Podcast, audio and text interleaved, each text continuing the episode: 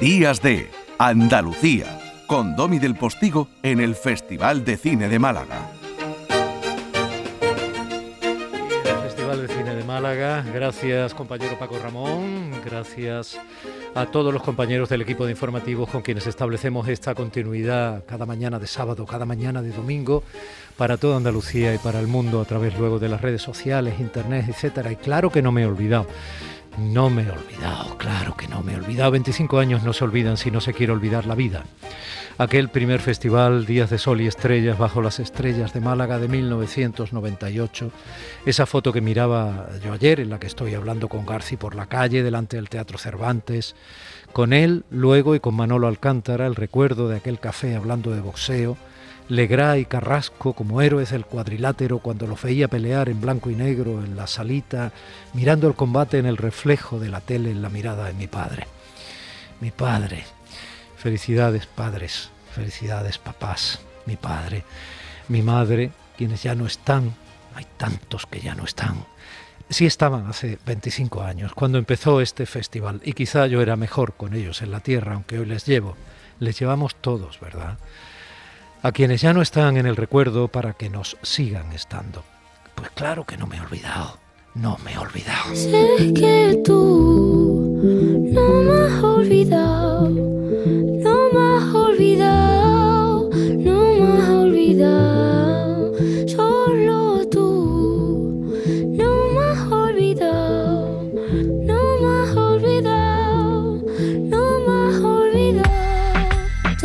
no me he olvidado. Una tarde en el Hotel Larios con Rafael Azcona, hablando sin parar en su habitación, hablando él, convaleciente en la cama, yo casi tomando notas de cosas como esta. Si en el momento más dramático no hay algo cómico, alguien que se ríe, lo que ocurre no es real.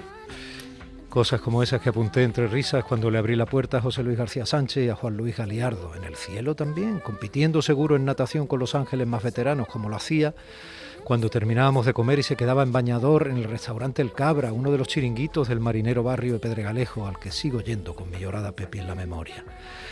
Juan Luis Galiardo, como recuerdo a Fernán Gómez tronando en el proscenio del teatro el día de su homenaje y a López Vázquez, ahora que se recuerda el centenario de su nacimiento, seduciendo a María con su más inocente sonrisa de padrino búfalo, casi poniéndose a sus pies como su personaje de Fernando Galindo en Atraco a las Tres, cuando le decía a la rubia Katia Lori, un admirador, un amigo, un esclavo, un siervo. Para mí fue el gran protagonista de aquel cuarto festival, cuando alguien me tiró a la oreja por ponerlo en primer plano en el resumen que hacía para la televisión, por ser ya demasiado mayor y tocaba apostar por lo nuevo, siempre apostar por lo nuevo. Lástima, la de confundir lo que ya es un clásico con lo que solo está viejo y lo nuevo con lo bueno, solo por ser joven o nuevo o estar en la ola de la fama, en fin, lo de siempre. Cuidado con la fama. Es mal amante la fama y no va a quererte de verdad. Es demasiado traicionera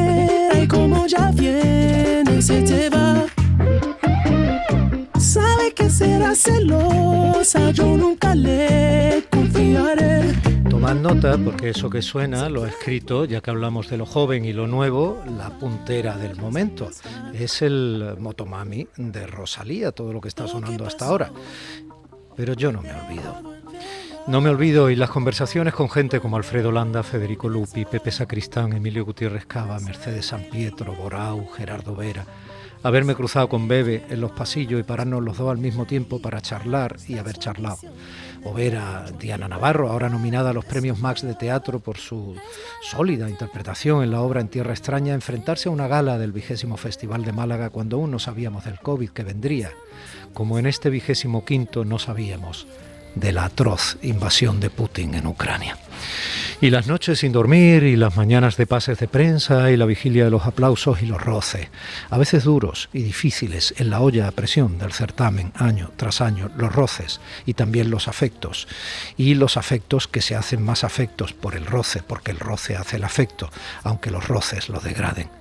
Sin embargo, hay afectos inquebrantables. Y la alfombra roja repleta de chavalería que hoy tiene 20 años más e hijos a los que llevar al festival como ellos fueron cuando eran hijos, y la alfombra roja iluminada por los flashes y mojada y apenas acompañada por alguien bajo un paraguas, y algunas fiestas, ya pocas, y aquella Alicia en el País de las Maravillas con Salva Reina haciendo el sombrero loco y mi querido Dani García loco por sacarse del sombrero hasta 10 platillos distintos para servirlos en las mismísimas butacas de la Sala 1 del Cine Albéniz en aquel primer Gastro Weekend que soñó en parte el actual director del festival en el 18 Festival de Málaga. O por terminar, esta Vomitona memorística, ¿cómo no recordar haber traído a mi hermana cubana, la negra Julia Mirabal, con aquellos Picassos negros que ella documentó y que comentaba, entre otros muchos medios internacionales y nacionales que se hicieron eco de la proyección del documental en el aún incipiente Festival de Málaga, comentaba así, les decía, la crónica del diario argentino La Nación. Ay, Pablo Ruiz, que travieso, corazón de plastilina, la vida te tira un beso, la gracia te da propina. Leo textualmente parte de la crónica. La familia del pintor español Pablo Ruiz Picasso, que vive en Cuba, a raíz del viaje del abuelo del artista malagueño a la isla, ha sido recogida por la periodista del ICRT, el Instituto Cubano de Radio y Televisión, Julia Mirabal, en el documental Los Picassos Negros, que se presentó dentro del tercer Festival de Cine Español de Málaga en el sur de España. Esta rama parte de Francisco Picasso Guardeño, cuyo primer apellido procedía de Italia y el segundo de la localidad cordobesa de Cabra, y que en 1867, 14 años antes del nacimiento del artista, emprendió un viaje sin retorno a Cuba para trabajar como celador en la aduana de La Habana. Picasso Guardeño, que dejó en Málaga a su mujer y sus cuatro hijas, una de ellas, María, madre del artista, creó una segunda familia en Cuba al tener otros cuatro hijos con Cristina Serra, explicó a F. Rafael Inglada, uno de los más importantes investigadores de la familia de Picasso. El documental dirigido por la periodista del Instituto Cubano de Radio y Televisión Julia Mirabal muestra el parecido físico sorprendente de algunos de los descendientes del abuelo de Picasso con el autor del Guernica en facciones tan características como la personalísima mirada o la nariz, y con la única diferencia del color de la piel que más o menos entonarían en argentino en el diario La Nación. Regreso a la cuna que me vio nacer, regreso a este barrio que me vio correr, lo que fui, lo que soy y seré y recuerdos y recuerdos y agradecimientos. Pues claro, si no se agradece uno se ha torcido como el arbolito para crecer. Agradezco al primer director del festival, Salomón Castiel, que apostara por mí para presentar la sección oficial del festival primero, donde todo me empezó un festival tras otro, hasta este vigésimo quinto. Y recuerdo a mi llorado y querido Antonio Garrido Moraga, el concejal de Cultura que lo impulsó tras aceptar y dimensionarlo en grande la entonces alcaldesa Celia Villalobos, el órdago del Grupo Municipal de Izquierda Unida en recuperar una semana de cine para Málaga, perdida la semana de cine de Benalmádena y perdidos otros intentos de recuperación posteriores. Y recuerdo y agradezco al segundo, el entrañable Carmelo Romero, a quien conocí años antes en encuentros por festivales latinos del mundo. Como recuerdo haber soñado con ir juntos al Festival del Nuevo Cine Latinoamericano de La Habana, como en la canción de Serrat, Juan y José, con el actual director del Festival de Málaga, cuando aún no lo era, Juan Antonio Vigar. Buenos días, Juan. Muy buenos días, Domi. Oye, precioso, precioso todo. Una evocación magnífica, maravillosa de, de estos 25 años donde, como tú has dicho, aparte de muchos contenidos, hemos tenido muchos sentimientos, muchas vivencias, muchas emociones. Y todo eso creo que nos hace pensar que somos un festival todavía jovencito, 25 años, pero con mimbres de madurez. Porque es mucho, como digo, lo vivido y de aquí hemos extraído en gran medida las pautas de comportamiento y la manera de ser y entender el cine y la relación con el público que hoy define el festival. Voy a ir compartiendo contigo festival, inauguración de ayer, uh -huh. lo que tienes por delante en esta comprometida, como quinta son bodas de plata, sí.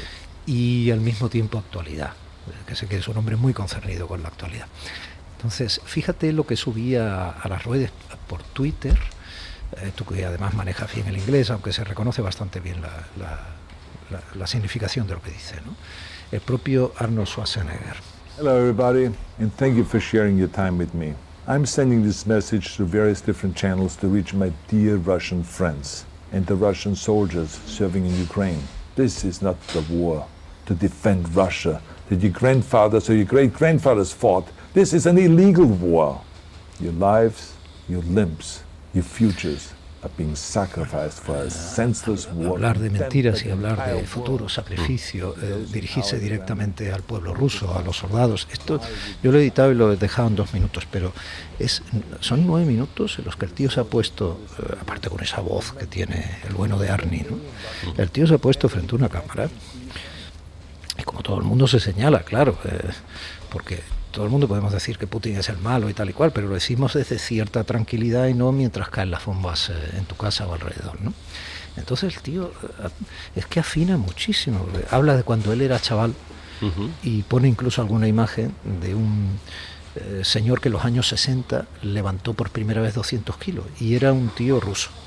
Tú sabes que él es austríaco. Sí. pero- y su padre, él cuenta que le decía, no, tienes que, tienes que poner los grandes deportistas alemanes y los grandes deportistas austríacos, no sé qué, no el ruso. y tal. Y decía, no, no, no, es que este señor ruso es tal. Luego habla de otros deportistas rusos, pones otros ejemplos. Es fascinante. ¿Qué estamos viviendo, Juan? Y cómo en paralelo se defiende frente a quienes lo critican, decía Fernando Méndez Leite el otro día, para convencer al de Hacienda que mm, cómo te voy a dar dinero para el cine español si hay que dar dinero a los hospitales. Es un poco la misma tensión eterna, ¿no? ¿Cómo se defiende en medio de un conflicto estas características de tanto dolor y tan poca gloria? Por ejemplo, mantener vivo un festival como el de Málaga. Bueno, es, es una pregunta interesantísima y necesitaría bastante tiempo para contestarte, pero voy a intentar ser sintético. Primero, eh, los que trabajamos en el mundo de la cultura entendemos la cultura como un instrumento para el desarrollo emocional e intelectual de las personas.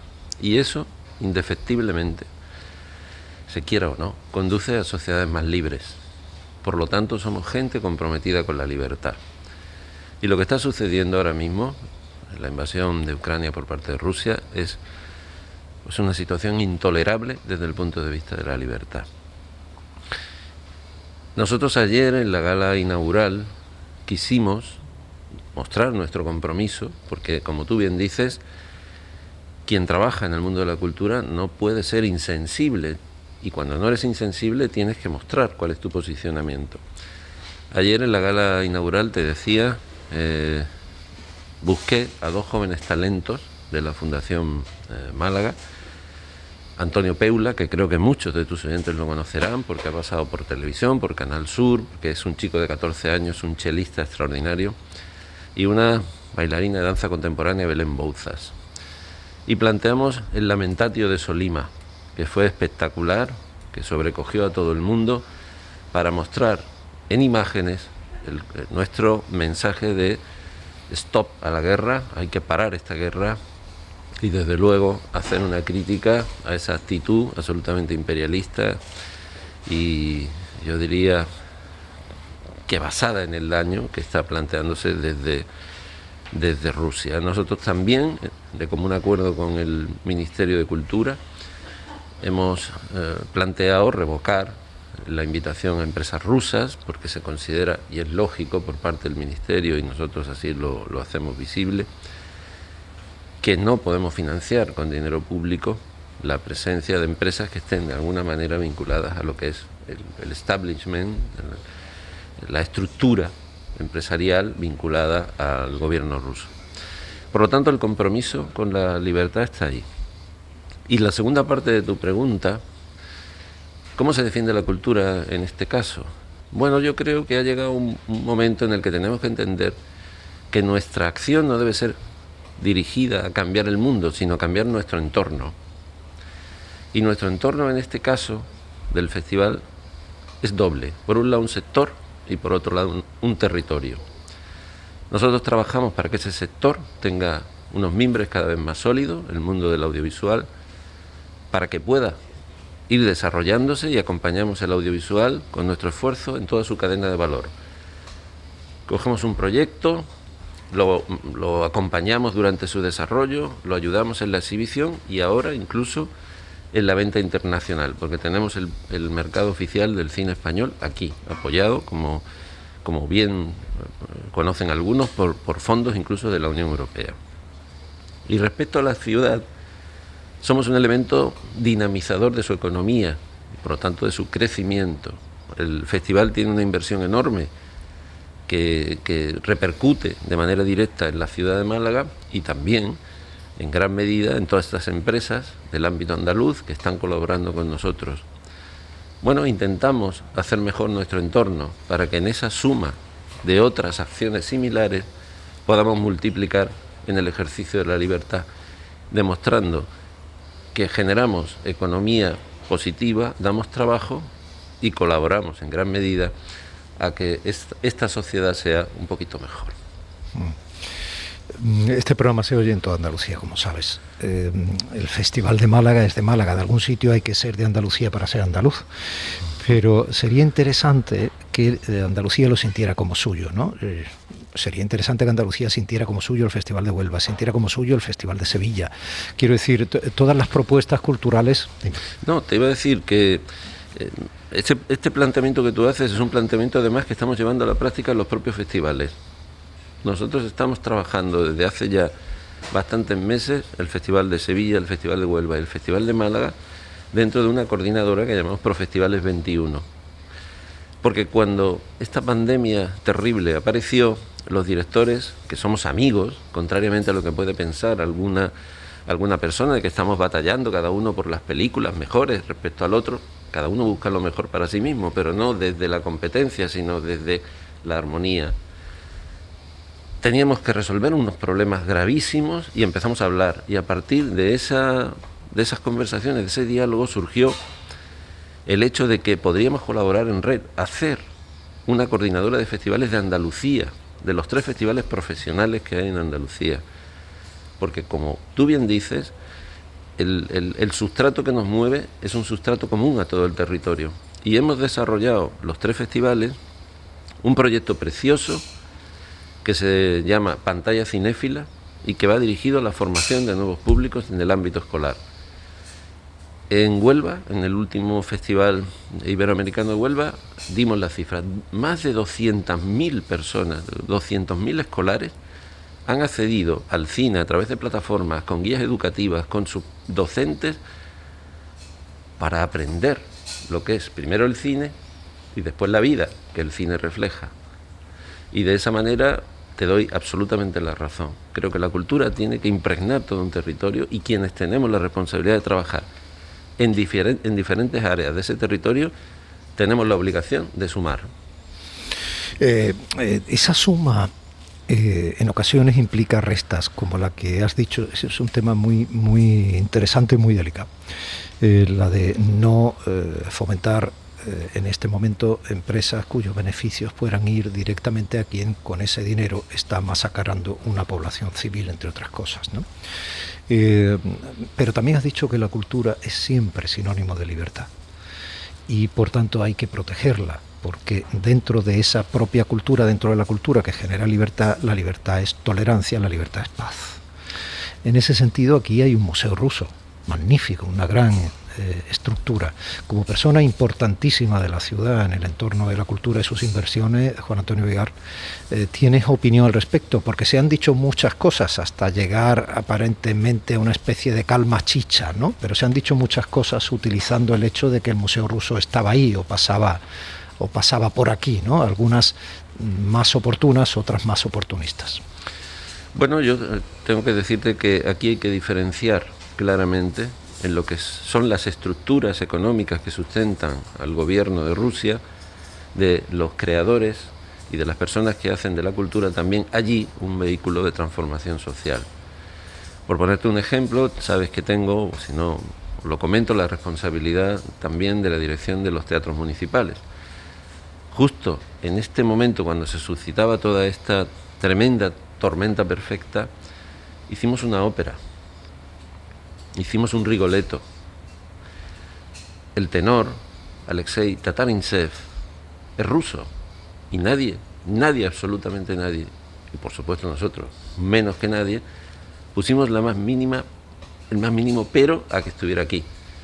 Porque los creadores y el mundo del arte, de alguna manera, representan lo mismo que yo estoy diciendo, aquí y en cualquier lugar. Yo creo que hay que diferenciar muy claramente lo que es el sostener y sustentar pues un flujo económico hacia un país al que se le ha planteado por parte de la comunidad internacional una serie de vetos económicos y otra muy diferente, defender la cultura que de allí pueda venir. En ese sentido, para mí, el Museo Ruso me parece una de las infraestructuras mejores que tiene la ciudad de Málaga. Y a es mí, un- a mí. es un- una colección extraordinaria y lo que hay que ver en qué medida se armonizan estas dos cuestiones para que pueda tener una pervivencia ese museo y por otro lado mm, estar armonizados con los planteamientos internacionales respecto a la situación que vivimos. Vamos a recordar un poco cómo comenzaba la vigésimo quinta edición del Festival de Málaga en esa gala que, eh, como símbolo y como mensaje, para llegar a más público en directo, aunque Canal Sur la retransmitió, la retransmitió, perdón, como hará con la gala de clausura a través de Andalucía Televisión y de su plataforma Canal Sur Más, cómo comenzó esa gala allí, delante de unas 2.500 personas en el Palacio de Deportes Martín Carpena, eh, anoche alrededor de las 8 y poco de la tarde, con dos presentadoras malagueñas, brillantes, jóvenes, eh, muy guapas, así. Bienvenidos y bienvenidas a una noche mágica, especial, única. Sí, tan especial como el más especial de los aniversarios. Hay tantas razones por las que estar contentos esta noche. Eh, la primera es la de estar aquí, tan cerca, juntos. Y eso, ya de entrada, merece un gran aplauso como este. Venga, por favor. Eso. A ella se le sumaba eh, el tercero en Concordia, en este caso el marbellí, eh, actor reconocible, llegaba a ritmo de reggaetón, le pega mucho, sobre todo los colores con los que salió en la última parte de la gala. Fue muy divertido el gran actor Pepón Nieto, que entre otras cosas reconocía esto. Málaga es el lugar donde la cultura se siente más a gusto. Por eso Málaga, el Festival de Málaga, está entre los 10 eventos culturales más importantes de España. A Málaga siempre se regresa con cariño. Volvemos cada año con más y mejor oferta para todos. Espacios de creación, rodaje y postproducción. Todo el año y desde hace 25 años. Málaga es el festival de todos los colores, así que cada uno elija el preferido. Bueno, dime un color, anda. El violeta, ya sabía que lo iba a decir. bueno, es que le contamos por qué a los oyentes. Sí, porque van a pensar en que aquí mm, desde siempre hay una sección potente que se llama Firmando los Derechos de la Mujer, o van a pensar, eh, bueno, que es uno de los colores que pueda tener una pincelada en el luminoso cartel este año, que tal, también, pero que, también, yo sabía que pero también es el nombre de mi hija. es el nombre de, de la preciosa hija de, de Juan Antonio Vigar, que tiene dos estupendos hijos. Eh, no, es que acabo de decirle al director del Hotel AC Málaga Palacio, Jorge, por favor, que estaba allí apartado disfrutando del hotel que dirige, que se sentara con nosotros porque no se está enterando de nada. Y si no se pone los auriculares, pues obviamente dirá de qué están hablando estos dos en mi hotel. Bueno, pues eh, Jorge, buenos días. Muy buenos días, Domi. Está disfrutando del programa ¿eh? y de un poquito de tranquilidad, que hasta ahora todavía se puede disfrutar. Bueno, bueno. Oye, si me permites decir, Jorge es parte del festival, el, yo diría que el alma de una parte del festival muy especial, que es aquella que acoge a, to- a todos nuestros invitados y a todos los que participan, y el Hotel AC Málaga Palacio es la casa de todos ellos. Y gracias siempre, Jorge. Muchas gracias a vosotros. La verdad que poder contar en una ciudad como Málaga con un festival de este calibre es una suerte para los que vivimos aquí, aunque también participemos del negocio, pero sobre todo para lo- los malagueños y toda la gente que vive aquí es algo maravilloso estos 10 días de, de cultura cinematográfica. Bueno, de la, que- la cultura cinematográfica es la que cada vez estás más cerca, porque es ya cortometrajista prácticamente, vamos, o sea, que vas a- la carrera del director de la Semana Palacio, sepan ustedes que va enfocada, ¿eh? que va enfocada, pero Bueno, fue, fue una carrera fulgurante, fulgurante porque hice uno y se acabó. Pero Sie- siempre hay un orgu- principio. orgullo- orgulloso, ¿eh? Sí, sí, sí. Siempre hay un principio, siempre hay un principio. Bueno, eh, el color que hemos elegido es el violeta y la música que elegimos fue la que eligió el festival para empezar. Estuvo muy bonito ese, ese cuarteto que era un cuarteto, ¿no? Entre andalusí y flamenco que acompañaba a Manolo García, ¿no? no era un quinteto. Era un quinteto, era un quinteto.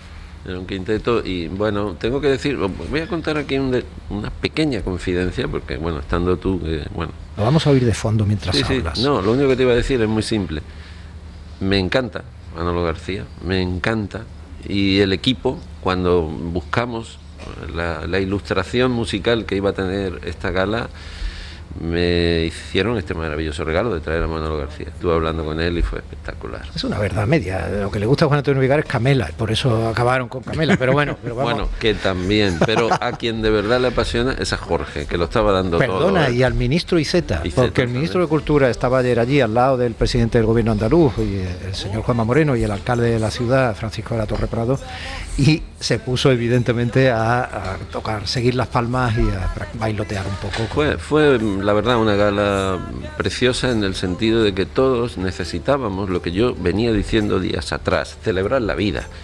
Y fue una celebración de la vida con, con- con unas músicas que creo que gustaron a todos, incluido ese colectivo enorme, que también nos sentimos muy orgullosos porque fue la primera gala inclusiva que tuvimos en el festival. Más de mil personas, bueno, mil personas de 100 colectivos y asociaciones que nunca habían ido al Festival de Málaga y ayer pudieron hacer realidad su sueño. Y fue una gala preciosa en ese sentido, de mucha empatía, mucha armonía y mucha celebración de la vida. Bueno, Jorge, lo de Camela eh, te supo a poco, supongo. Bueno, me supo muy poco. Ya, tene- ya tenemos fechas porque Juan Antonio y yo ya tenemos fechas. Tienen 87 conciertos firmados a día de hoy y entonces ya estamos buscando ahí ciudades que- Málaga y cercanas a Málaga y de nuestra comunidad porque tienen muchos para asistir a un concierto de verdad. Hombre, es que cuando zarpa el amor, Domi, cuando zarpa el amor, el mar es ancho.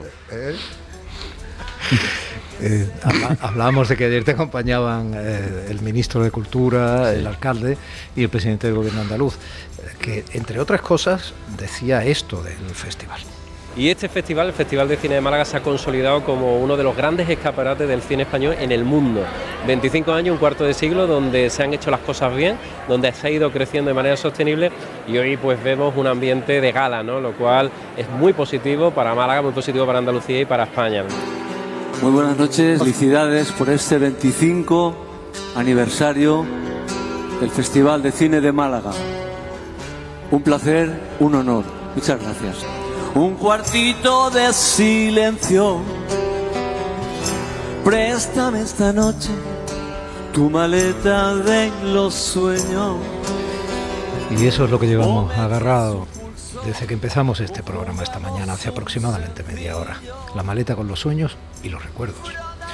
Las enhorabuenas y, también las tristezas de lo que vivimos, de quienes estuvieron, de quienes ya solo están con nosotros por dentro y de lo que nos queda por vivir. Eh, Juan Antonio, te, dejo, obviamente que no tienes un- un día como tantos días de festival ocioso. ¿Qué nos queda por vivir? Muchísimo, nos queda por ver muchísimo. Prácticamente mm, toda la sección oficial del festival, que invito a, todos los oyentes a que, a que la puedan disfrutar, porque es una sección oficial este año realmente potente, que tiene una seña de identidad que a mí me gusta mucho. Yo funciono mucho desde la fibra familiar y creo que el festival ya ha creado, se lo decía ahora mismo a uno de los productores de Alcarrás, creo que ha creado una familia, es decir, aquellos directores y productores que vinieron a Málaga con su primera película bajo el brazo, que aquí tuvieron un eco extraordinario y un impulso enorme y que ahora vuelven otra vez con nuevas películas porque esta sienten que es su casa, esta es la casa del cine español. Ejemplos, pues Carla Simón, que viene con su Oso de Oro de Berlín bajo el brazo, es un premiazo. Sí, Alcarrás es la película de Carla Simón que viene con su oso de oro. O Dani Guzmán, que vuelve también, o Juan Miguel del Castillo, el andaluz Juan Miguel del Castillo, que viene con la maniobra de la tortuga después de haber triunfado con techo y comida. Y así podría seguir. Esa familia ha vuelto este año de manera mucho más amplia y estamos felicísimos de que sea así. Entonces, esa sección oficial está ahí para ser disfrutada por todos. Y bueno, el festival es mucho más que eso también. Hay documentales, cortometrajes, Hay unas películas internacionales este año, no estrenadas todavía en España, enormemente interesantes. Tenemos eh, series de televisión también. Hoy, por ejemplo, pues vamos a, a tener a todos los chicos de élite, que creo que es una serie que todo el mundo conoce. Y actividades paralelas sin fin, que nos van a llevar a hablar mucho de cine y de industria, porque no olvidemos que el talento siempre ha estado ahí, en el cine español pero lo que estamos todos trabajando es por darle fibra y darle solidez industrial, porque al final es la única manera de conseguir futuro para nuestra industria. Bueno, el Festival de Málaga me decía el otro día eh, un periodista que tú conoces, John Howell, de Variety, me decía, el Festival de Málaga ha dejado de ser un festival para convertirse en un ecosistema. Y le dije, te lo compro. Es así es un gran espacio donde interactúan, donde conviven, donde se relacionan, donde chocan a veces y otras veces se abrazan todo el mundo del cine español y en español. Y ese ecosistema tiene solo 25 años y la capacidad, ahora la responsabilidad que yo tengo y en el futuro de quien la tenga, de que siga creciendo por el bien del cine, de Málaga y de Andalucía. Suerte, Juan Antonio. Nos vemos en el festival. Muchísimas gracias a ti, Domi. Jorge, muy amable, gracias por acogernos un año más. Aquí estamos también como en casa, nos sentimos como en familia. Muchas gracias a vosotros por, por contar con nosotros y estar hoy aquí haciendo el programa. Es un lujazo. Sábado 19 de marzo de 2022. Felicidades Pepis, felicidades Pepes, felicidades papás. Abriendo el bypass técnico en Sevilla para que nosotros emitamos este programa desde Málaga, mi compañera Irene López Fenoy. José Manuel Zapico en los controles. María Chamorro y Primi Sanz en la producción y redes. Mi compañero Manolo Ruiz aquí al lado mía, dándome calor, protección y seguridad. Domi del Postigo ante el micrófono a este lado de la Radio Pública de Andalucía que le invita a disfrutar, pese al dolor y la poca gloria, de lo que estamos viviendo desde el punto de vista internacional este programa días de. Venga, Andalucía, les invito a escucharlo con la pregunta de siempre, inmediatamente después de estos consejos publicitarios que vienen ahora. ¿Nos sentimos? Días de Andalucía, con Domi del Postigo en el Festival de Cine de Málaga.